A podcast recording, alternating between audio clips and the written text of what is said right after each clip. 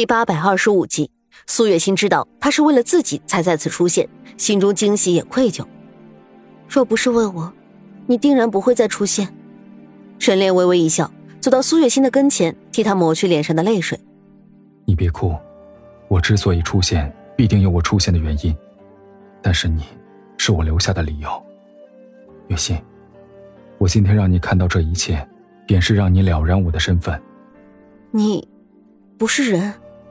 苏月心终于脱口而出，这个事实藏在心中太久，始终没有勇气说出来。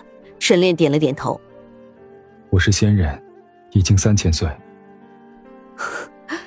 三千岁的老爷爷。”苏月心破涕为笑。沈炼牵着她的手，一并走进自己的修仙神殿。神殿安逸绝美，到处都是童子嬉笑，瓜果飘香，那仙气四起的感觉，让人犹如身处天上。这是你自己的修仙之地，有没有旁人？暂且没有。这三千年一直都是我一人，那些童子不过是从前多事的善男信女，所以我也很孤独。沈炼看着苏月心，眼中都是疼惜留恋。月心，我遇见你便舍弃了这里，所以你知道你对我来说有多重要了吧？苏月心依偎在沈炼的怀中。回想起这半生走来的点点滴滴，心中尽是感动。今日沈炼让他眼见为实的了解了自己的一切，也回答了他所有的疑惑。怪不得当年只有你相信我是从另一个世界而来，原来你也不简单。他莞尔一笑，从怀中取出随身带来的双凤手镯。或许我们来到这个世界，都有自己的使命，只是这一切究竟是什么，或许还不清晰。沈炼点了点头，你说的对，天机不可泄露。这么多年，苏月心一直没有再启动这个神秘的医疗器械，就是希望自己忘记来处，只跟着沈炼过最平凡的生活。有一次真真生病，他差点没忍住；还有一次长安打猎受伤，他也险些把手镯拿出来，可终还是没有。这是他隐藏在过去的一段记忆。老爷，这一次，我们是否给新帝治病？我听你的。苏月心看着沈炼，不由皱起眉头。眼下的事的确让人有些分神。沈炼微微眯起眼眸，凝视着苏月心。先不要着急，我得看看他值不值得一救。苏月心点头。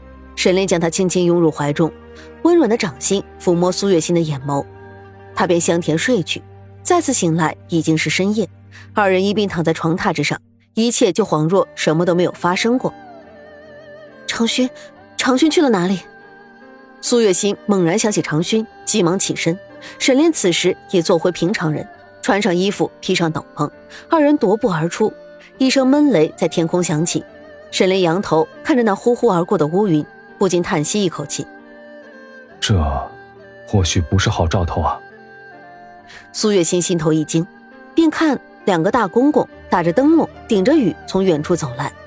看见沈炼，先是行礼，叫了一声：“布衣王爷，惊扰了。皇上深夜又是请您夫妇二人过去一见。”沈炼垂下眸子，下意识的看了苏月心一眼。既然如此，我们就去看看。可我沈炼绝非受人要挟之辈。苏月心和沈炼一并跟着这两个公公，再次去见了新帝。这一次，新帝再不是初次相见病榻模样。人精神了不少，却依旧咳嗽的厉害。布衣王爷，朕深夜喊你来，实属无奈。小王实在张狂，我久病缠身，必定要医好身子，才能为百姓苍生造福。沈炼心想：你怕死你就直说，何须虚伪掩饰？若真的为百姓好，就该尽自己的力量保护那些无辜的孩子。他淡然笑了笑。皇上不妨直说。新帝的眼神一直落在苏月心的身上，他对这个奇女子早已经有了很多耳闻，更怀疑她能够治好人间一切疾苦。好，很好。既然这样，朕就直说了。沈炼，我的布衣王爷，只要你能让你夫人治好朕的病，你让朕做什么，朕都答应。如果我说我无欲无求呢？沈炼看着新帝，脸上没有丝毫的表情。心帝脸色一冷：“别给脸不识抬举，朕已经对你算得上毕恭毕敬。你是臣子，就算要用你的命换取朕的命，你也不该有怨言。”沈炼冷哼，牵起苏月心的手便往外走去。心帝急了，拍案而起：“沈炼，你儿子在我手上，如果你再继续固执，朕就要动手了。”沈炼闭上眼眸，果然如此。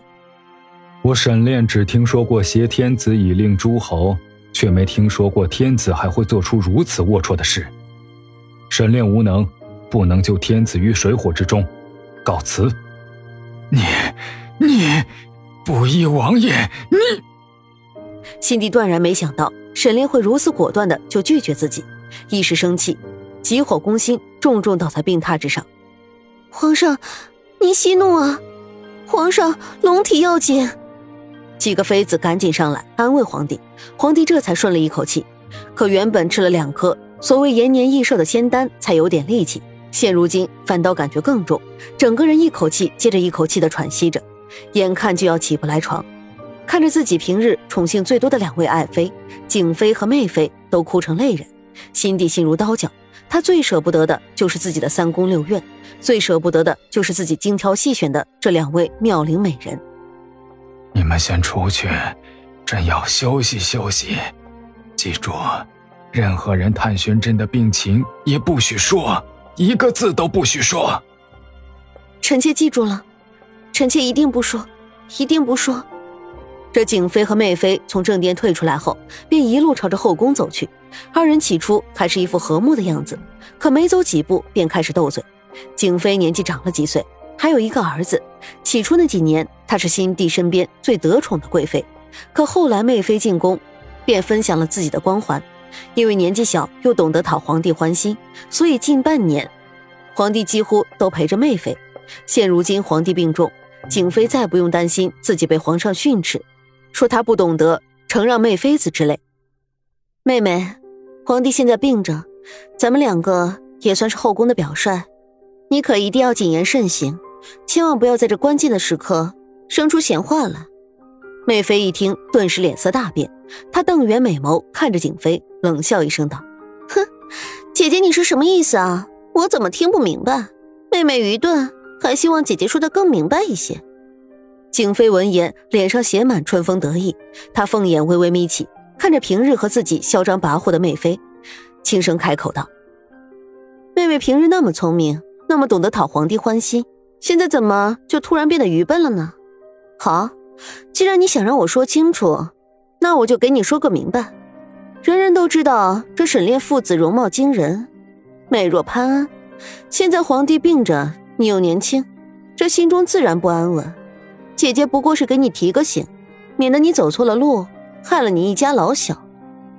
媚妃一听，顿时便眼泪汪汪，气得浑身发抖。姐姐，你怎么能这样说话？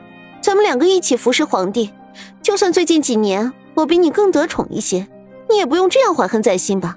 再说，皇帝不过是身体抱恙而已，过段时间好起来，你说的这些话就不怕被他知道吗？